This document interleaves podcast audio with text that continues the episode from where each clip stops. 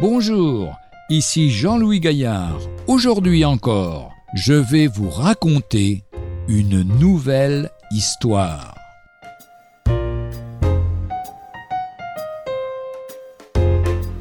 Aimer ou périr? Martine posa sa tête sur mon bureau et sanglota. Après un moment, elle laissa échapper. Je ne voulais pas le taquiner en disant quelque chose sur ma belle-mère. Mais doucement, Marc répliqua quelque chose sur ma mère. Alors je l'ai giflé, comme il le méritait, ne supportant pas cette réflexion. Mais lui, dans sa colère, me frappa d'un coup de poing en pleine figure. Regardez mon œil au beurre noir. Je m'en vais. Je vais prendre les deux enfants et retourner chez ma mère. J'aime Marc, mais je ne peux pas accepter et supporter cela. Alors, tandis que Martine tenait un sac de glace sur son œil gauche et me regardait de l'autre, je lui donnai un petit conseil fraternel. Je terminai mon partage par ces paroles comme celle-ci. Martine, dans tout mariage, il y a forcément des situations qui surgissent où l'un des deux partenaires doit céder par amour pour l'autre. Ne vous tourmentez pas si vous découvrez que c'est vous qui devez céder la plupart du temps. Acceptez d'être humilié. Peut-être cela vous paraîtra injuste, certes, mais acceptez de perdre. Pourquoi ne souffrez-vous pas plutôt l'injustice? Pourquoi ne consentez-vous pas plutôt à vous laisser dépouiller de vos droits et à subir les dommages?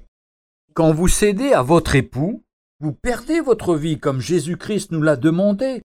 Il l'a fait lui-même sur la croix de Golgotha. C'est la seule et unique façon qui permettra de trouver la vie et le bonheur. Le secret du bonheur dans le mariage, c'est que chaque conjoint offre sa vie en sacrifice de bon cœur et joyeusement. Vous dites que vous éprouvez de l'amour pour Marc.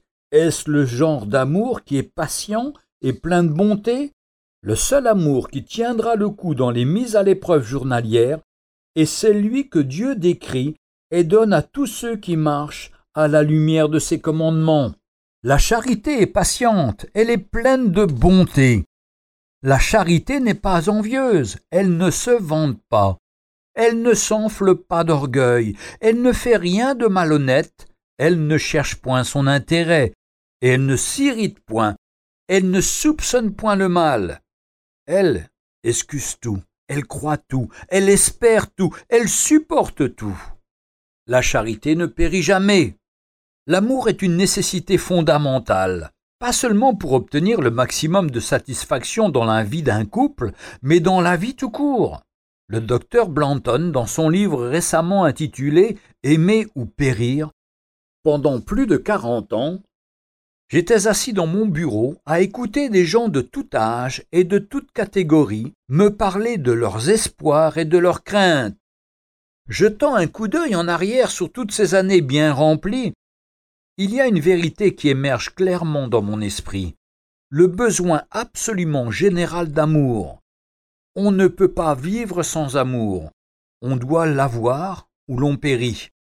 Mais pour l'avoir, il faut mourir à nous-mêmes, prendre notre croix et suivre Jésus-Christ. La première épître de Paul aux Corinthiens, chapitre 6, verset 7, nous dit Pourquoi ne souffrez-vous pas plutôt quelques injustices? Pourquoi ne vous laissez-vous pas plutôt dépouiller? Retrouvez un jour une histoire sur www.365histoire.com.